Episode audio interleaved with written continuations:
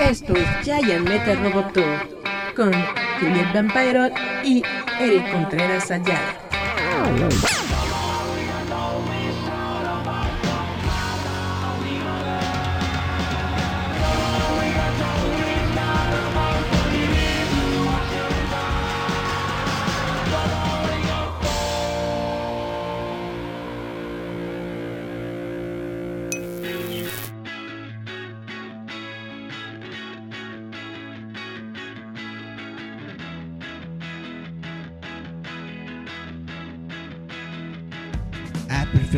Gracias, gracias por avisarme.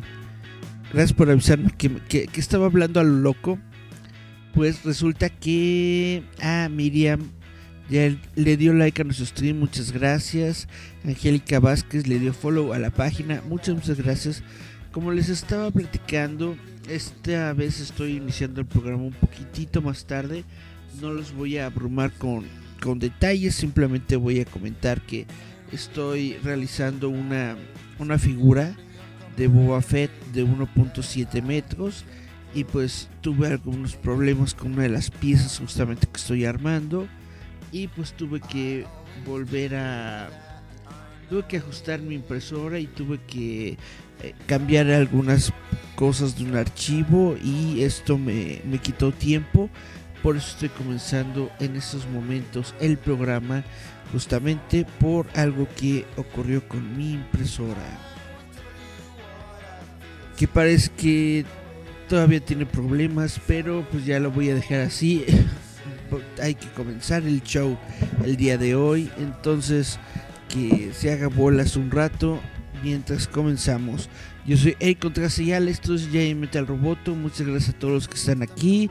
Em, tengo a Cari Santiago, Cari Santiago, que es justamente la persona que me avisó que nos escucha. Miriam también me avisó que nos escucha, que ya escucha. Sonia y Beth Álvarez. Ah, hola, ¿cómo estás? Tarde pero segura. Muchas gracias a todas por estar aquí.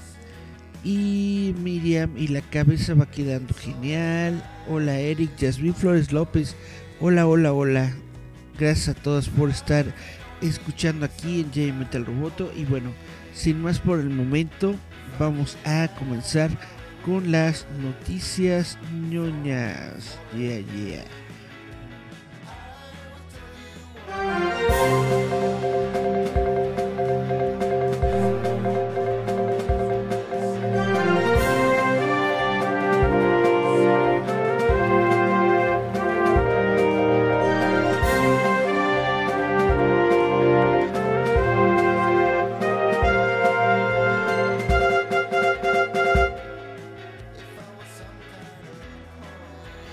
Yeah, yeah, yeah. Pues les voy a hablar un poco de la nueva película de Duna. Porque resulta que Christopher Walken, Christopher, Christopher Walken, va a interpretar al emperador Paddy Shah en Duna parte 2. Duna parte 2 acaba de lanzar otro nuevo papel importante y es genial. Según The Hollywood Reporter, Christopher Walken se une al elenco como el emperador Paddy Shah Shaddam IV eh, se hace referencia al personaje de Walken en la película original, pero Dune, segunda parte, marca la primera vez que los fanáticos verán al emperador en persona. El papel fue interpretado previamente por José Ferrer en Duna de 1984 y Giancarlo Giannini en la miniserie de sci-fi del año 2000. En el universo de Duna, Shaddam IV es el jefe de la todopoderosa Casa Corrino. Shaddam es un monarca que gobierna la galaxia conocida y comparte un inestable equilibrio de poder con las otras casas del Landstrad, el Space Guild y la Ben Gesserit Sisterhood, como se revela en la primera película. Shaddam conspiró con la casa Hardoken para destruir a la casa Trades, que él ve como una amenaza para su gobierno y bueno, también se unen al elenco de Duna, la segunda parte, Florence Pugh, de Black Widow como la hija de Shaddam, la princesa Irulan y la estrella de Elvis, Austin Butler, como el letal Fate Rota. Por extraño que parezca, El casting de Walken fue presagiado hace más de 20 años en un video musical del director Spike Jones para la canción de Fatboy Slim, Weapon of Choice.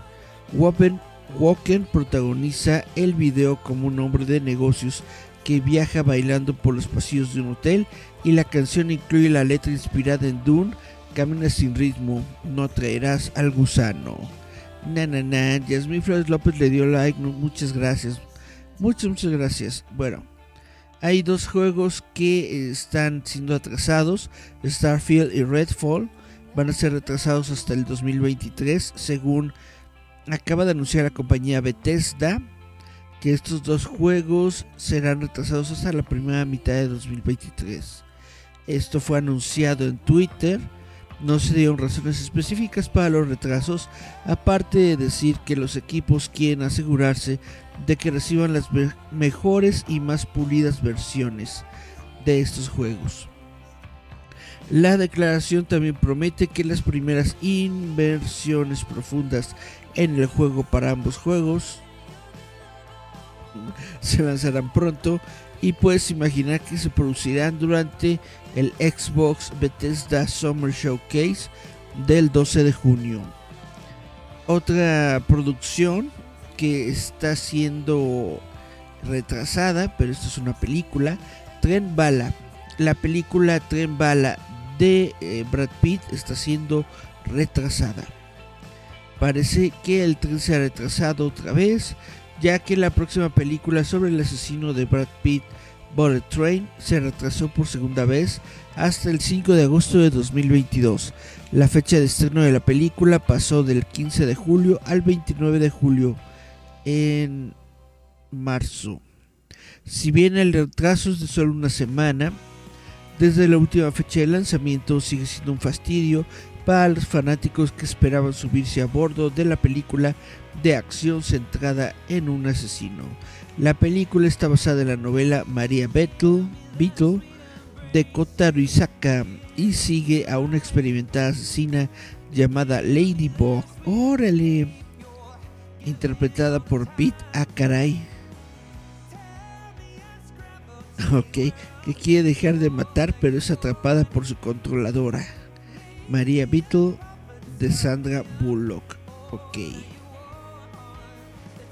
ok. Y bueno, no sé si ustedes sabían y si no sabían se los platico yo. Hay una película que se está desarrollando sobre la vida de Marilyn Monroe. Esta película se va a llamar Blonde o Rubia. Se está desarrollando justamente para la plataforma de Netflix.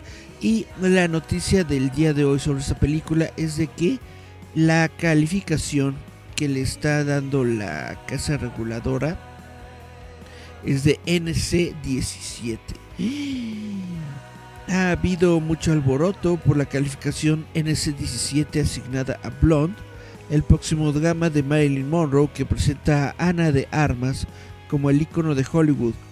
El director de la película Andrew Dominic defendió la calificación argumentando que la versión NC17 de la historia de Marilyn Monroe es lo que quieren los espectadores, aunque eso no significa que siempre esperaba la restrictiva calificación. Dominic le dijo a Vulture que pensaba que estaba jugando en el sandbox con, con clasificación R cuando estaba haciendo la película.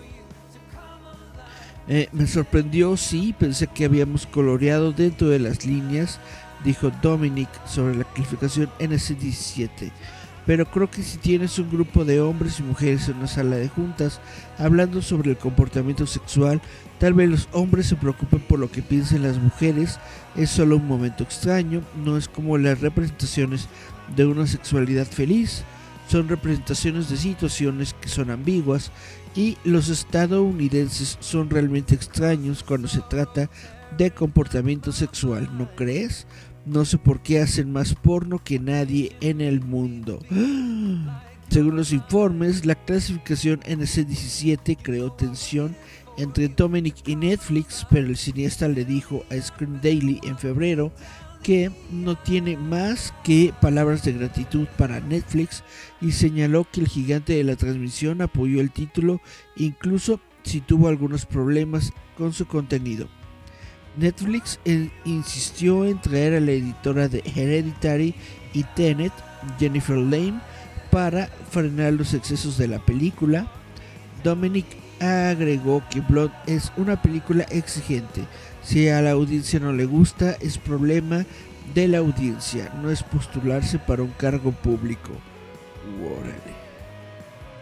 Quiero decir, mira amigo, Netflix es un gran negocio con mucho más pescado para freír que Blonde, en términos de dónde gastan su dinero, dijo Dominic cuando Bolter le preguntó si Netflix estaba preocupado por la película. Están pagando 400 millones por películas. Una película pequeña independiente de 22 millones no va a romper el banco para Netflix. Solo quieren poner en orden su tipo de plan de marketing, creo, antes de comenzar a implementarlo, pero tenemos que averiguar cómo quieren que entre en el mundo. No va a salir hasta septiembre, ni siquiera deberíamos estar hablando de esto. Para conocer a Blonde, todos estarán hartos de hablar de esto. Bueno, ya lo escucharon. Esta película de clasificación NC17, que sería como una, aquí en México, una clasificación C, va a salir en septiembre en la plataforma de Netflix y se espera se espera que sea muy controvertida. Órale, Gerardo Valdés Uriza le dio like a nuestro stream. También Jair Aguilar le dio like. Hola Jair, ¿cómo te va? Y bueno, eh, ustedes saben, ya les había platicado en algunos otros programas que la cadena CW está haciendo, pues está teniendo sus broncas justamente por la compra de Discovery de Warner, ya que CW, bueno, Warner Bros. tiene parte de los eh, parte de la autoría legal de esta cadena CW y pues eh, ah, ya les había anunciado en un programa anterior que varias producciones relacionadas con DC Comics de hecho están siendo canceladas o más bien fueron canceladas del CW como la de las leyendas eh, y bueno, ahora otras eh, producciones se están cancelando dentro de esta cadena CW, como Charm, que era el, la nueva, el nuevo remake de Charm, Dinastía, Roswell y. tantito.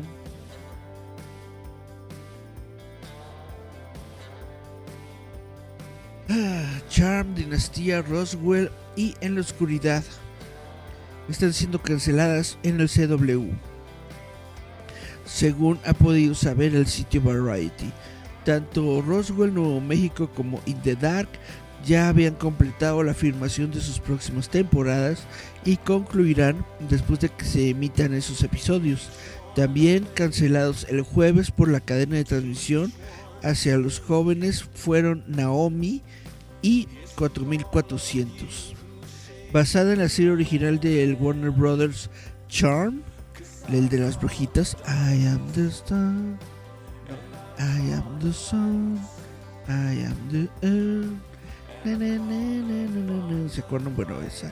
Charm actualmente estaba siendo transmitiendo se estaba transmitiendo en CW en su cuarta temporada. El reinicio fue protagonizado por Melanie Díaz, Sarah Jeffrey, Lucy Barrett, Rupert Evans y Jordan Donica. Durante las primeras tres temporadas del programa, Madeline Mantock fue la protagonista interpretando a las tres hermanas en el centro de la serie junto con Díaz Jeffrey y Barrett se unió al programa para la temporada 4 luego de la salida de Mantock. Eh, proveniente de CBS Studios y Propagate. Charm cuenta con la producción ejecutiva de bla bla bla bla bla. No nos interesa mucho esto, ¿verdad? El programa de los viernes por la noche Dinastía, que está en su temporada 5, que es la nueva versión de la icónica telenovela. Eh, está protagonizada por Elizabeth Gills, Adam Hubert, Grand Show, Daniel Alonso, bla bla bla, también cancelada. El programa de CBS CBS Studios. Eh, Roswell, Nuevo México, estrenará su cuarta temporada el 6 de junio. Y eso es todo porque acaba de ser cancelada. Que es otro reinicio de un programa adolescente clásico. No sé si habían ustedes visto esta serie de televisión de Roswell. La pasaron en Canal 5, me parece. creo, si no estoy muy equivocado. Y bueno, le habían hecho un remake y lo están cancelado completamente. In the Dark también debutará su temporada 4 el 6 de junio. Y bueno, está cancelado. Este es drama. Está protagonizado por Pete Perry Matfield. Como el personaje ciego Murphy Mason. Pues así están las cosas en estos momentos en la cadena CW. Pero no todo es, eh, no todo son cancelaciones. Ahorita les digo por qué. Vamos a hablar un poquito de Bridgerton. Porque resulta que la temporada 3 de Bridgerton vuelve a presentar a Francesca Bridgerton con una nueva actriz que será Hannah Dodd. La actriz británica Hannah Dodd asumirá el papel de Francesca Bridgerton, que estaba siendo interpretado por Ruby Stokes en la próxima temporada 3 de la exitosa serie romántica de Netflix Bridgerton. Stokes está dejando el papel en el que solo apareció en las dos primeras temporadas un puñado de veces, porque ella es la nueva protagonista de otra serie de Netflix que se llama Lockwood y Co. La refundación indica que Francisca Bridgerton podría disfrutar de más tiempo en pantalla en las nuevas temporadas. Francisca es la tercera hermana más joven de Bridgerton y la tercera hija. Solo apareció en dos episodios de la temporada 1, durante los cuales estaba aprendiendo piano con la tía Winnie eh, de los niños en Londres y en la temporada 2 tuvo un poco más de tiempo frente a la pantalla y apareció en tres episodios. Y ya, ahora, vámonos a la carnita del día de hoy porque me habían estado preguntando, bueno, me preguntaron nada más una sola vez en el chat de la líder familia, justamente del líder fantasma, me preguntaron qué onda con el juicio de eh, Amber Heard y Johnny Depp, pero antes de entrar con esto, vámonos a los mensajitos, vamos a ver si tenemos mensajitos. Hola Eric, este ya lo había leído. Tus críticas de las películas del Dr. Simi son de las mejores que he leído. Ah, caray, pues espero que, que, que le sirvan a alguien. Dice Cari Santiago, ya suelta las noticias ñoñas, en eso estoy. Cara, y Santiago dice, ah, caray. Dijiste Ladybug y me imaginé a Marinette. Yo también, no sé si lo traduje mal porque dice que, que Brad Pitt es Ladybug. No sé si lo traduje mal, pero así es como salió la traducción. Gerardo Valdés Uriza dice saludos. No sabía que no sabía de esa clasificación en ese 17 Es que eh, es una clasificación de, de, los Estados Unidos. La clasificación NC17 está antes de la clasificación R que en los Estados Unidos la clasificación R es la clasificación restringida, que aquí se podría considerar como C. Sí, sí, perdón, había dicho C antes, pero no. La clasificación R es clasificación C aquí en México. La NC17 sería la B17 justamente, es decir, para adolescentes hasta los 17 años. O sea, prácticamente prácticamente es para adultos, pero todavía no. Eso es lo que significa la, la clasificación NC17. Dice Eric, ¿qué te pareció la líder con Star Wars? Me pareció que estuvo muy padre, me gustó mucho el evento. ¿Qué puedo decir? A mí me, a mí me gustan ese tipo de eventos que son pequeños, que son eh, justamente de artistas que son para familia. Lo que me gusta es que la gente se divierta, que conviva, que si, tienen ventas, pues eso es algo muy, muy, muy, muy genial. Que espero yo que se las hayan tenido. Yo vi que durante un tiempo, sobre todo lo que fue la, la hora de la comida, que fue entre las 2, 3 de la tarde, 4 eh, más o menos, fue cuando había más gente en el lugar justamente por el restaurante Tupper Gourmet, ¿no? Y en ese periodo de en ese periodo de tiempo yo vi que pues había bastante gente acumulada con las personas que estaban de expositores. Entonces espero yo que les haya ido bien. Espero yo que hayan podido al menos eh, sacar un poquito de, dinerito, que hayan podido sacarlo de sus pasajes y todo esto.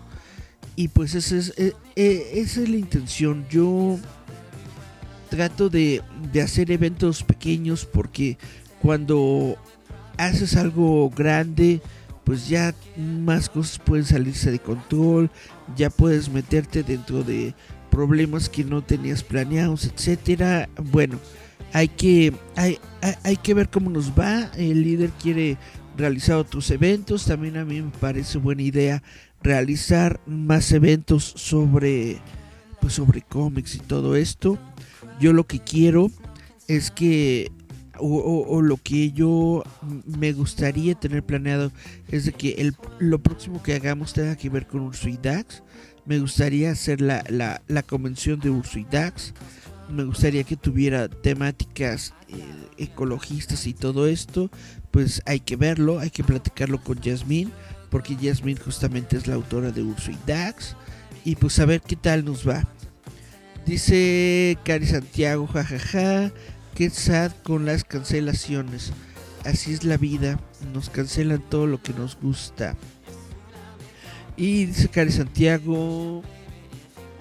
No he visto la temporada 2. Supongo que de, de, de hechiceras o de todas estas series que se van a cancelar. Ah, de Bridgerton, ¿no? Yo supongo que hablas de Bridgerton. La, la temporada 2 de Bridgerton está muy bonita.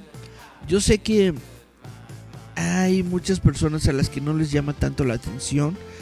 Hay... Yo sé que a lo mejor está un poco fuera de lugar hablar de Bridgerton en un programa de, de noticias ñoñas, pero es que a mí me gustó mucho la primera temporada. Está basada en una serie de novelas que son bastante, bastante famosas, bastante divertidas.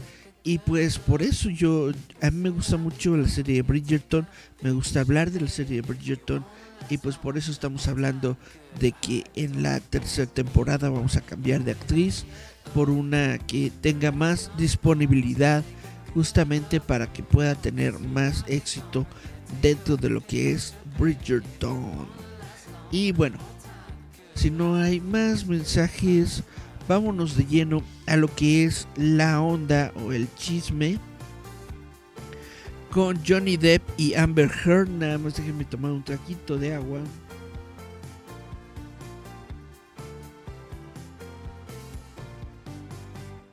Ok, no sé por qué anda tan mal mi garganta. Yo supongo que es por todo el polvo que, que, que saco lijando. Pero bueno, vamos a tratar de, continuar el show. Justamente el juicio de Johnny Depp y Amber Heard. Los expertos no ven ganadores ni lecciones. Desde la ventana de su oficina, el abogado John Katz tiene una vista directa del Palacio de Justicia del Condado de Fairfax en Virginia y durante las últimas semanas ha visto a los fanáticos reunirse afuera para ver a Johnny Depp. El juicio que enfrenta a la estrella de Piratas del Caribe contra su ex esposa Amber Heard es el caso más grande que Katz recuerda en 20 años de ejercer la defensa criminal en el área. También hace trabajo de libertad de expresión. Los clientes incluyen clubes de striptease, tiendas de juguetes para adultos y la iglesia bautista de Westboro, por lo que tiene un interés profesional en el resultado. Quiero un veredicto contra los dos, dice. Depp y Hart se demandan mutuamente por difamación. Depp alega que Hart destruyó su carrera cuando ella lo acusó de violencia doméstica. Ella está contrarrestando su afirmación de que sus acusaciones son un engaño. El juicio se ha convertido en un espectáculo mediático digital. En un momento durante el testimonio de Hart del 4 de mayo, 587.285 personas estaban viendo la transmisión en vivo. Ah, no manches. de la cadena Law and Crime. La cobertura de video ha sido de gran ayuda para el campo de la ciencia forense amateur, ya que los clips que analizan los testimonios de Hart y Depp se han remezclado como TikToks y Reels de Instagram. Pero el caso no es tan interesante para los estudiosos de la primera enmienda. Es poco probable que establezca un precedente o que se convierta en un hito, en un hit de la historia de la ley de difamación, dicen varios expertos. Parece más un reclamo por difamación bastante básico, dice el profesor de Derecho de la UCLA, que es la Universidad de California. Sí, ¿no? De Los Ángeles, Universidad de Los Ángeles. Bueno, la UCLA. El profesor de Derecho de la UCLA, Eugene Bolokin, se trata de los hechos. No he visto nada que realmente afecte la ley. Hart publicó un artículo de opinión en The Washington Post en el año 2018, en el que aludía a las acusaciones de abuso doméstico que había formulado contra Depp durante su divorcio dos años antes. Durante ese artículo no nombró a nadie ni reiteró ninguna de las acusaciones, pero alineó su experiencia con el movimiento hashtag MeToo. Se permitió que la demanda de Depp procediera con la doctrina de la difamación por implicación que sostiene que los declaradores aparentemente neutrales y precisos aún pueden hacer una insinuación difamatoria. La afirmación de Hart de que sentía toda la fuerza de la ira de nuestra cultura por las mujeres que hablan, se interpretó como que Depp había abusado de ella, aunque no lo dijo específicamente. La difamación por implicación se remonta al menos al novelista James Fenimore Cooper, quien, trazando un arco descendiente desde la celebridad literaria hasta el chiflado litigioso, demandó a una serie de editores de periódicos en la década de 1840. Uno respondió que tendría que llevar su demanda a juicio en alguna parte. No le gustará traerlo a Nueva York porque somos conocidos aquí, ni en Otsego porque él es conocido ahí, escribió el editor Horace Greeley. Se interpretó que el comentario implicaba que la mala reputación de Cooper en su ciudad natal era merecida y un tribunal de Nueva York lo consideró difamación implícita. En el año 2019, Virginia, Press Association pidió permiso para presentar un escrito en el caso Hart, advirtiendo a la Corte contra la expansión de la doctrina. Las amplias aplicaciones de la doctrina de la difamación por implicación pueden enfriar la prensa libre, ya que requeriría que los editores consideren cada posible implicación difamatoria que podría extenderse de declaraciones precisas, escribió la abogada Jennifer Nelson y agregó que los riesgos podrían ser particularmente agudos con demandantes famosos. El juez Bruce White rechazó la solicitud y permitió que la demanda de Depp continuara, citando la jurisprudencia de Virginia de larga data. Independientemente de lo que decide el jurado, el caso no le preocupa a Jack Browning, un abogado de Davis Wright que representa a clientes de medios como The New York Post y Last Week Tonight. Eh, ve el caso Depp Hart como su generis y sin muchas lecciones importantes.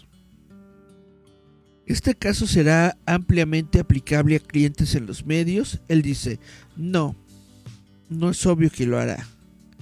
El juicio ha tocado el movimiento Me Too, la violencia de pareja íntima y la decadencia de la celebridad. En el fondo, se trata de una pareja que vuelve a litigar su divorcio en público. Esta demanda se presentó para que Johnny ganara el Tribunal de la Opinión Pública, dice la abogada de espectáculos Mitra Ahukan, que ha observado cada minuto del proceso. Está usando los tribunales como plataforma para que se escuche su versión, pero ¿funcionará? Ninguna de las partes va a ganar, dice ella. Bueno, como les estaba comentando en el mismo chat, los expertos en, en, leyes y de todo esto realmente no ven en este juicio algo algo fuera de lo común es como, como bien están diciendo aquí es un simple y sencillo eh, litigio de divorcio repetido es decir, están volviendo a sacar sus trapitos al sol que ya habían sacado al sol durante su juicio de divorcio. La única diferencia es de que el juicio de divorcio anterior fue completamente eh, a puerta cerrada, fue, fue, fue privado. Y este juicio de difamación ha sido completamente público. Entonces todo lo que la gente normal no sabía sobre las implicaciones del divorcio de Deb y, y pues lo están conociendo ahora. Pero en realidad para el jurado y para todas las personas ahí eh, que están siguiendo el caso, pues nada de esto es nuevo. Y como nada de esto es nuevo, nos está presentando nuevas declaraciones, nos está presentando pues nuevo nada. Nueva... cómo se dice la bueno, vaya. Es el mismo es el mismo caso de divorcio. No se está presentando nada nuevo, entonces el fallo va a ser el mismo. ¿Cuál es el fallo anterior? Que los dos fueron culpables y pues los dos van a tener probablemente que, que, pagarle dinero al otro y probablemente van a tener una orden de restricción o algo así para que no estén juntos y se acabó. Eso es lo único que va, que va a terminar este juicio. La única razón por la que Johnny Depp lo está realizando es para eh, tratar de mejorar su imagen pública, que quedó bastante, bastante deteriorada con, eh, con las declaraciones de Amber Heard. Y, lo está logrando. Está haciendo que justamente varias personas se, están, se, se pongan de su lado. Está logrando que varias personas famosas, que varias personas del público eh, se, den cuenta que pues que Amber es una es una persona manipuladora y bla bla bla importa que Amber sea manipuladora importa que Amber eh, diga mentiras o importa que Amber sobreactúe en sus declaraciones pues la verdad es que no porque vuelvo a repetir no está aportando realmente nada nuevo al juicio ella ya dijo que, había sido golpeada, que había sido maltratada, bla, bla, bla, bla, bla, bla. Y por mucho que, que chille o no chille, de más, son declaraciones que ya había hecho, son declaraciones que el juez ya había tomado en cuenta. Entonces realmente no está haciendo absolutamente ni, ni, ni daño, ni, ni mejora para su caso el único que realmente está tomando toda la todo, todo lo bueno del juicio es, es justamente Juanito Johnny Depp porque justamente la gente no lo había visto hablar del caso y ya que la gente lo está viendo hablar del caso que lo ven más tranquilo que lo ven este pues, pues más abierto que lo ven este pues más humano la gente dice, oye, sí, pobrecito, ¿cómo le fue con esta vieja engorrosa y bla, bla, bla, bla? Y eso es lo único que él quería, tratar de, restaurar un poco de su carrera, porque pues sí le, sí, sí, le corrió feo. Como se ha dado a conocer, pues Disney le quitó papeles, y a partir de eso otra, otros estudios en los que estaba implicado con otras producciones en las que estaba implicado, pues también le, le, comenzaron a retirar eh, trabajo, ¿no? Y pues obviamente para, para un eh, actor lo más importante es su imagen, lo más importante es su trabajo y lo más importante es que pues la gente lo mantenga eh, en, en, la mira, sí, pero también en sus corazones, porque si no estás como si tú como actor no te mantienes en el cariño del público, ya valió. Si no tienes el cariño del público, ya nadie iba a querer ver tus películas. Entonces, esta era la razón principal por la que Johnny Depp inició el juicio. Y yo creo que esa razón de Johnny Depp, pues ya se dio. Ya la gente ya lo vio, ya la gente ya dijo pobrecito, ya la gente ya está diciendo, ay, esta desgraciada tipo, bla, bla, bla. Entonces, de esa forma, Johnny Depp ya ganó lo que él eh, quería hacer con el juicio, pero no creo que vaya a ganar el juicio. Yo creo que va a tener que, que pagar. Yo, y yo creo que también Amber va a, va a tener que pagar. Yo siento que los dos van a tener que dar algún tipo de compensación económica para el otro. Que al final van a terminar contrarrestándose, bla, bla, en fin. O sea, netamente, siendo completamente honestos, este juicio está... No, no hay ganadores no hay ganadores, no hay perdedores, simple y sencillamente está para, para restaurar la carrera de Johnny Depp y eso ya lo está haciendo y pues ya es todo lo que hay que hablar de él. Está muy gacho, yo siento que es muy gacho para, para ambas partes, que se tenga que, que exponer todo esto, pero pues así así son las relaciones y así son las cosas. Y pues cuando no funciona, no funciona. Y ni modo. Vamos a ver si hay mensajitos. Dice Cari Santiago, oh sí, chismecito, ¿viste la forma rara de Amber de sonarse la nariz? Pues sí, tengo que ser completamente honesto, sí he visto el video varias veces, hasta está en TikTok. Yo no le veo lo raro, o sea, no sé, a lo mejor no, no, no soy muy detallista en ese sentido, pero pues sí, sí, sí he visto el videíto. Gerardo Valdez Uriza, es cierto que la esposa de Deb cortaba partes de su cuerpo y le hizo un muñeco vudú, es lo que se dice. es lo que se dice, se dice que, que, que ella le, le cortó un dedito y le hizo muñecos vudús y se, y se hizo poposita en la, en, la cama de ellos y varias eh, conductas bastante, bastante raras. Es lo que se dice. Gerardo Valdés Uriza, ¿es cierto que Deb lastimó a su esposa porque tenía manos de tijera? Ahí no, ahí no puedo asegurarlo. No, no, no le he visto las tijeras en estos, en estos días.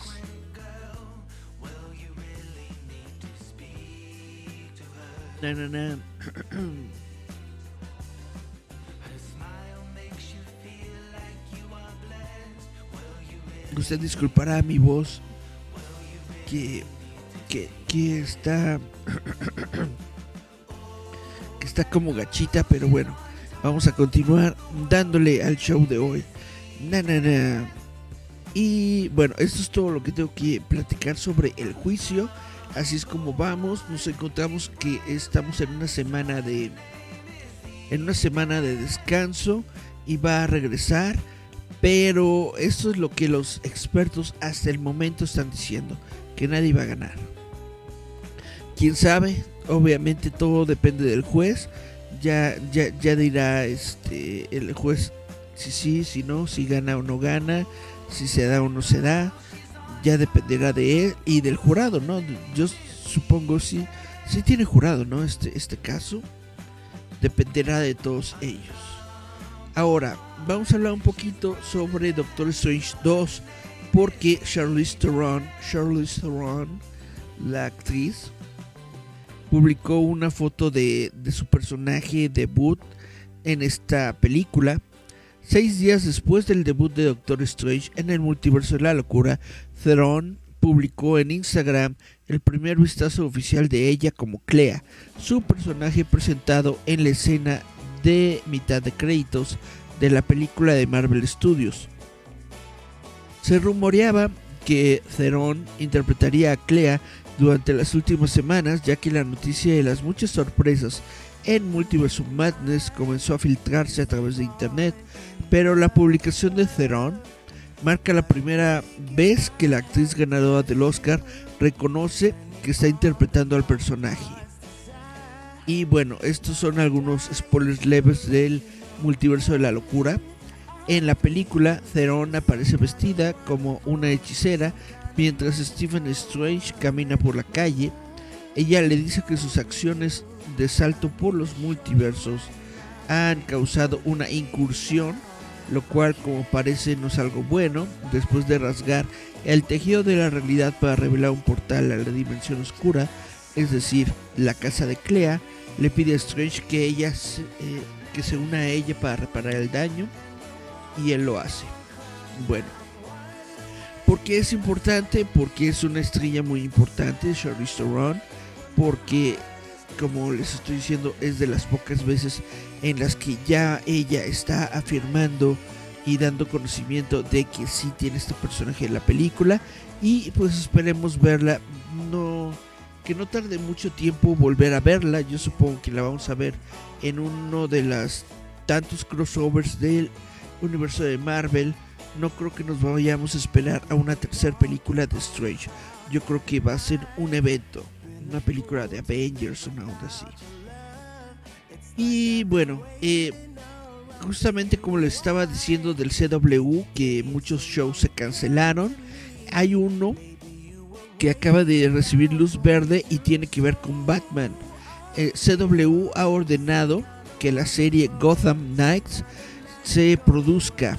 Esta serie está centrada en el hijo adoptivo de Batman y los hijos de los villanos que trabajarán juntos después de su muerte. Es decir, en esta serie Batman está muerto. CW ordenó Gotham Knights una serie luego de cancelar otros tres programas del Otherverse. Naomi fue cancelada después de una sola temporada, saliendo del Arrowverse junto con Leyendas del Mañana y Batwoman.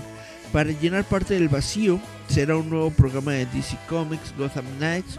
El programa proviene de Chad Fiveash, James Suto y Natalie Abrams, quienes coescribieron la serie. Fiveash y Sturok también son productores ejecutivos con la coproducción ejecutiva de Abrams y los arquitectos del Arrowverse, Greg Berlani y Sarah Schindler, quienes también serán productores ejecutivos.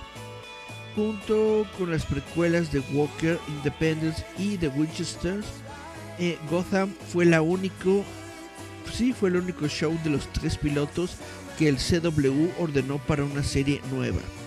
El espectáculo tendrá lugar en un mundo donde Batman ha sido asesinado, dejando a su hijo adoptivo, quien es un nuevo personaje que nos sale en los cómics, interpretado por Oscar Morgan, para trabajar junto a los hijos de varios villanos de Ciudad Gótica para limpiar todos los nombres de sus padres como sospechosos.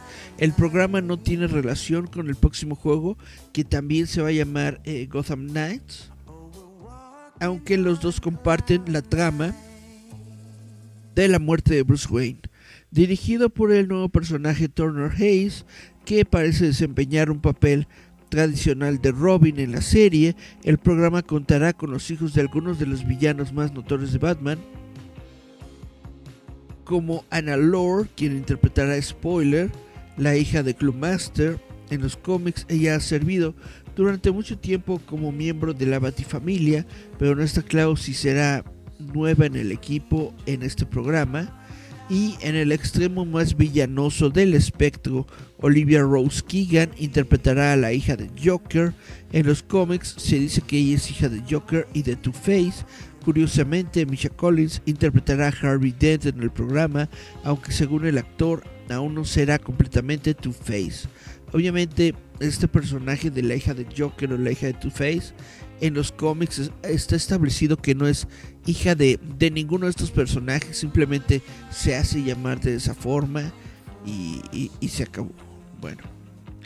Y para te... no, todavía tengo más que decir. Wow.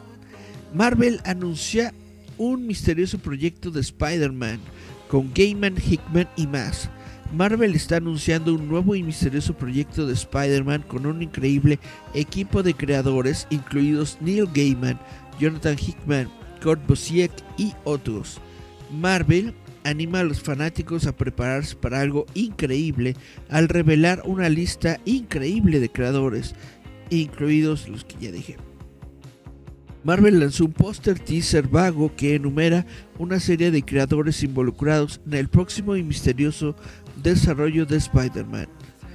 Y no da muchos detalles, pero esperamos que los dé. El póster dice a los fanáticos que se preparen para algo increíble con una fecha de lanzamiento de agosto del 2022. Yo supongo que va a ser un nuevo, evento, un nuevo evento de Spider-Man que será algo como antología con todos estos eh, autores. La verdad no sé qué es lo que va a ser, pero eso es lo que yo, yo me imagino. Les voy a decir que la lista incluye a Gaiman, Hickman, Armando Lanucci, Dan Slott, Joche Anderson, Kurt Busiek, Anthony Falcone, Rainbow Rowell, Jim Chung, Oliver Coppel, Michael Cho y Terry Dodson, entre otros. Y ahora sí, mi última nota que tengo preparada, Doctor Strange 2 de, revela que Elizabeth Olsen tuvo miedo de ver Doctor Strange en el multiverso de la locura en su estreno de Hollywood e incluso intentó, consideró huir de la premiere. La estrella de Doctor Strange 2, Elizabeth Olsen, dice que tenía miedo de ver el último éxito de taquilla de Marvel. Estoy totalmente mortificada. Olsen le dijo a The New York Times horas antes del estreno de la película, no la veré. La actriz asistió al evento y caminó por la alfombra roja, pero justo antes de la proyección pareció huir del teatro. Esta es la presión que siento por primera vez, dijo Olsen. Tengo mucha ansiedad por el estreno de Doctor Strange porque nunca tuve que liderar una película comercial yo sola. El multiverso de la locura presenta la séptima aparición de Olsen como Wanda Maximoff Scarlet Witch en el MCU, que es el eh, universo cinematográfico de Marvel, incluyendo su adelanto en los créditos finales del Capitán América. A excepción de la serie de Disney Plus, WandaVision solo apareció como personaje secundario en sus películas anteriores de Marvel. La secuela de Doctor Strange la coloca en un papel destacado, ya que interpreta al antagonista de la película lejos de su estado anterior como Avenger. La película sigue los eventos de WandaVision, mostrando a la bruja escarlata corrompida por el Darkhold, intentando llegar a sus hijos fantaseados se entera de una adolescente con superpoderes, quien es America Chávez, que puede saltar entre universos al ver la posibilidad de dejar su realidad por una en la que existen sus hijos, persigue a América. Y el Doctor Strange se le enfrenta. Chan, chan, chan, chan. Básicamente, esto no es spoiler porque es lo que vimos en los trailers. De eso se trata la película. Na. Vamos a ver si tenemos algunos nuevos mensajitos.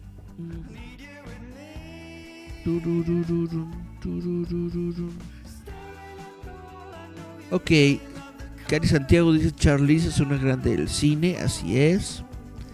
Y es cierto que Deb estimó a su esposa porque tiene manos de tijera. Dice Miriam comió payaso. Y luego nos dice, nos vemos a las 9 en la transmisión del líder fantasma por Facebook. Muy bien, pues esto fue todo el programa de hoy y como dice muy bien el, líder, los espero a que eh, nos sigan o sigan más bien la transmisión del líder fantasma a las 9 de la noche a través de su Facebook.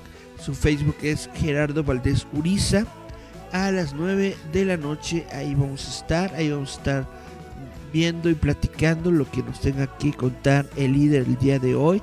Parece que tiene anuncios importantes, parece que tuvo unas pláticas de negocios muy importantes, entonces ahí vamos a estar un ratito checándolo, chequele usted también a las 9 de la noche en la página de Gerardo Valdés Uriza y dice Miriam, oye Eric, hay algo que no me cuadró de la película.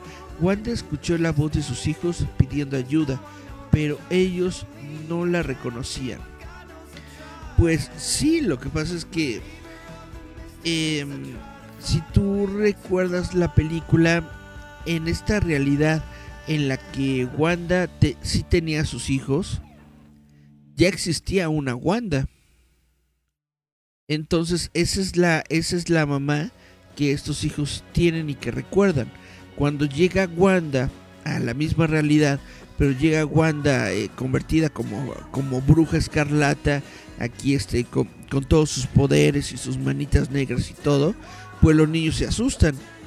Además también nos muestran un video en donde parece que los niños están viendo justamente la película de Blancanieves y los siete enanos. Entonces estaban viendo justo una película sobre una bruja y de pronto aparece la bruja escarlata, pues entonces se los niños se asustan y dicen a su mamá, una bruja, mamá, una bruja. No es que no la reconocieran, tal vez sí se dieron cuenta de que era su mamá después, pero al principio lo único que vieron pues fue una persona que les está destruyendo la casa y pues por eso se fueron a, a refugiar con su propia madre, que es la, la, la Wanda de ese universo. Eso es lo que ocurrió dentro de esa escena específica. Dice mm, Cari Santiago, qué buen programa, gracias. Espero, espero, espero que les haya parecido al menos un poco entretenido. Y buen programa amigo, dice Sony Bet, muchas gracias. Dice Santiago, gracias por el spoiler. Perdón, me preguntaron específicamente por, por la escena. Hoy es el concurso de, cosplay. Es cierto, ustedes eh, recordarán que teníamos planeado un concurso de cosplay que se dio a conocer sobre Star Wars. Y bueno, varias personas podían participar mandando su fotografía a una a, un, teléfono que me parece que e, es el teléfono personal del líder fantasma o de la líder familia, una cosa así, total que ya se enviaron las fotos, ya fue el concurso y el día de hoy, justamente jueves, a las 9 de la noche, en la transmisión del líder fantasma, vamos a poder ver quién es el ganador, vamos a poder ver quién se va a ganar todos esos premios que se anunciaron y obviamente lo más importante vamos a poder ver los cosplays de Star Wars que se pues que están participando en este evento. Por eso los invito mucho a las 9 de la noche a checar el, la página de Gerardo Valdezuriza para que podamos ver el live stream de todo esto. Chan, chan, chan, chan. Dice Miriam, eso no lo había pensado, tiene lógica. Gracias, Eric. Y dice, eso no es relevante de la película, es me. Yo nada más porque soy fan de Wanda. Pues sí, es, eh, de hecho es una, es, es una escena bastante bastante importante porque es el momento en el que Wanda dice, ah caray, yo creo que sí me estoy pasando de lanza y le estoy quitando sus hijos a alguien que ya ama a sus hijos. Yo pensando que pues que me los puedo llevar como si fuera cualquier cosa. Es vaya, es el momento en el que Wanda se da cuenta de que esos niños ya tienen una madre y de que ella llegando a, quitárselos no está recuperando a sus hijos, está quitándole sus hijos a otra madre que es otra Wanda entonces ese es el momento en el que se le, explota la cabeza y dice, ¿qué rayos estoy haciendo aquí? Yo no soy la mala, yo no soy la mala de la película y, es cuando se va. Chan, chan, chan. Es muy emotiva, sí, es muy emotiva la película, eh, eh, eh, es muy buena, es muy buena. el, ¿Cómo se llama? El, el multiverso de la locura el Doctor Strange en el multiverso de la locura. Me gustó mucho esa película. Se las recomiendo mucho. Aquí tengo mi mi boletito de plástico que no sé por qué últimamente están haciendo estos boletitos de plástico. Es decir, sí está bonito, pero pues no, no le veo mucho el caso de, de tener de tener estas estas cositas, vaya. Habrá que habrá quien los colecciona. Para mí solo e, este es el primero que tengo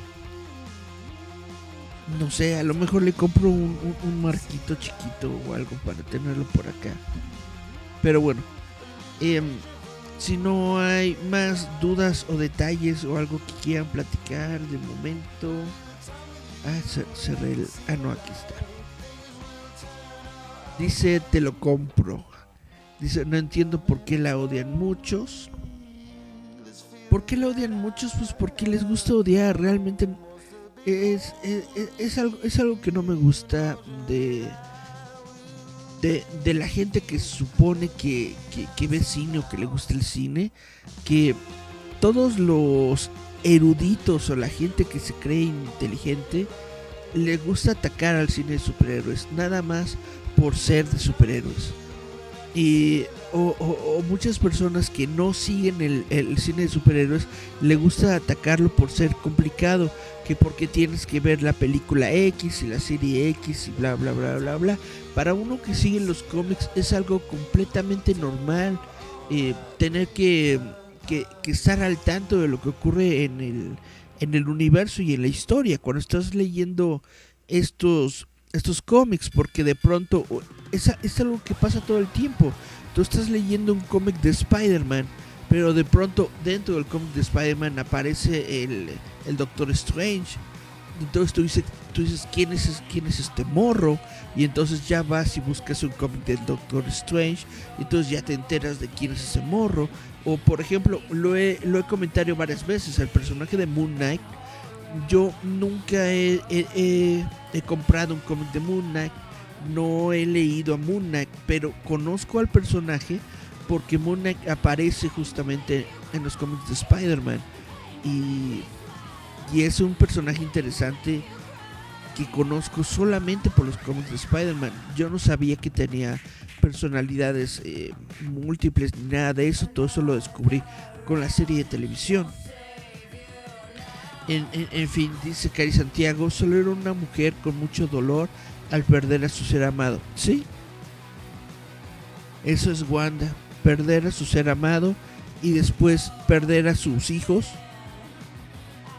Pero esto es algo que, que deformó el, el, tomo ese, el, libro, el, el Darkhold.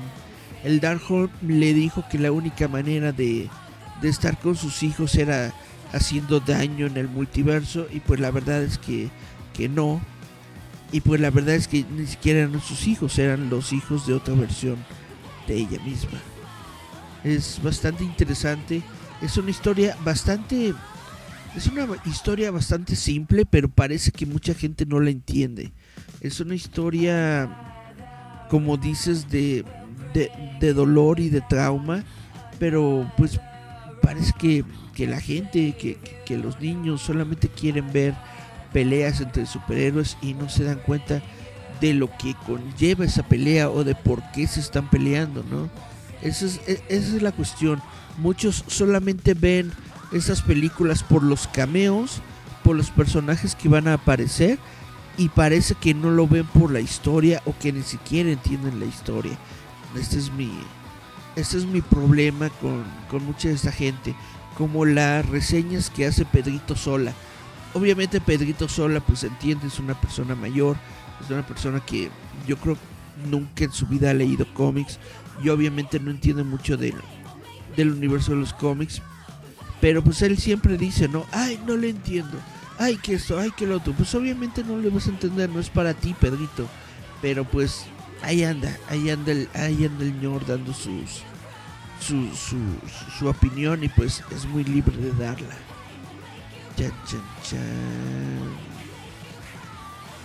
Me parece, la verdad yo no sé nada más allá de las películas o series, pero me gusta disfrutarlas. Pues esa es la cuestión, que no necesitas pues más que ver la serie, no necesitas más que ver la película, no es tan complicado, pero mucha gente parece que le gusta complicarse la vida o que no le gusta pensar tanto. Ese, ese es mi problema. Eh, hay muchos que, que toman estas series de Marvel o vaya, el cine en general como una oportunidad para ir al cine y desenchufar tu cerebro. Y no, no hay que desenchufar el cerebro nunca. El cerebro es importante, pensar es importante, darte cuenta de cómo son las historias, darte cuenta de cómo se producen los, los hechos que estás viendo frente a ti, es algo importante. No sé de dónde sale todo eso de, ay, voy a desenchufarme. No sé, no, no, es algo que no entiendo. Y es algo que nunca voy a entender porque yo yo nunca he podido desenchufarme. Yo siempre tengo el, cerebro activado, siempre tengo la cabeza puesta. No, no, no tengo idea cómo, cómo sacármela, pero en fin. A lo mejor, a, lo mejor estoy siendo muy payaso. Y dice Cari Santiago por dos. Chan, chan, chan. Pues sí, con ver las series y con ver las películas es suficiente para entenderlas. Pero e, es, es, bueno y es bonito que haya gente como ustedes, a las que sí les gusta, a las que sí les agradó la historia. Y pues para ustedes justamente es para quienes están hechas estas películas. Y espero que, que sigan haciendo más. Yo como seguidor de, de cómics estoy realmente en una, en una época muy bonita para mí porque puedo ver a estos personajes con los que crecí en la pantalla grande y eso para mí es algo muy genial. Dice Miriam, muchos nada más te tachan de poser por no haber leído los cómics y que solo ellos pueden opinar las películas o series. Pues no, eh, eh, están basados en personajes de cómics, sí, pero pues solamente son una base. Estos personajes ya crearon su propio universo, ya crearon sus propias historias en las películas, en las series. Entonces, pues sí, se originan en los cómics y es muy padre, como les digo, ver esos personajes que yo leía en los cómics, estar en la pantalla grande, estar en el cine. Pero eh, si no has leído los cómics no significa nada malo, porque estos personajes ya viven dentro de su propio espacio, dentro de su propio mundo y ese mundo es el mundo que estamos viendo en estos momentos en la pantalla, en el, internet, en el, en el Disney Plus y todo esto. ¿no? Entonces lo único importante es disfrutar la historia. Y si no te gusta la historia, pues bueno, también estás completamente libre de, de que no te guste. No tiene por qué gustarte todo en el mundo. Pero si sí te gusta, pues qué bueno y les aplaudo y les agradezco por ver estas historias. Y bueno, esto es todo lo que tenemos en el día de hoy de J.J. Metal Roboto. Cari Santiago le dio like a nuestro stream hace 4 minutos. Muchas gracias. Esto es todo lo que tengo de momento. Les agradezco por haber estado aquí, les agradezco por haberme dado un poquito de su tiempo. Les vuelvo a recordar a las 9 de la noche vamos a ver todos al líder fantasma en su, en su live stream en el, en el sitio, en la página, en el perfil de Gerardo Valdés Uriza. Nos escuchamos, vemos entonces mañana, eh, mañana en la noche, sábado por la madrugada en historias de, terror, pero por lo pronto yo soy Eric Contreras Ayala y esto fue Yaya Metal Roboto. Nos escuchamos, vemos el día de mañana. Chao, chao, chao.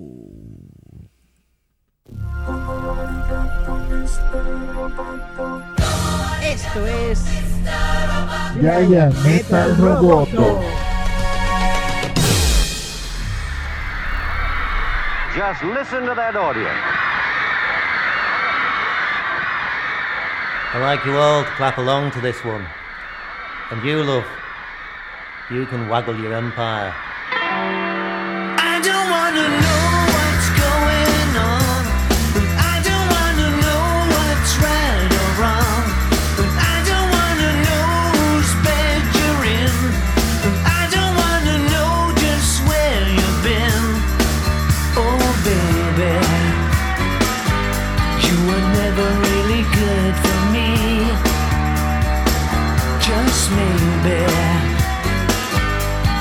Stranger to reality.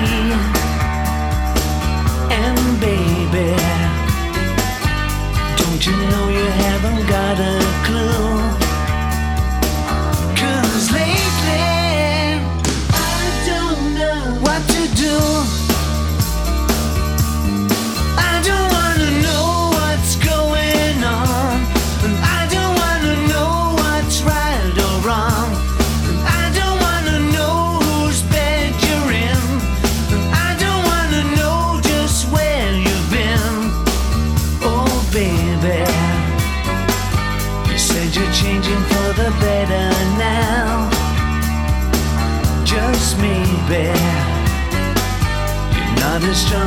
you thought somehow.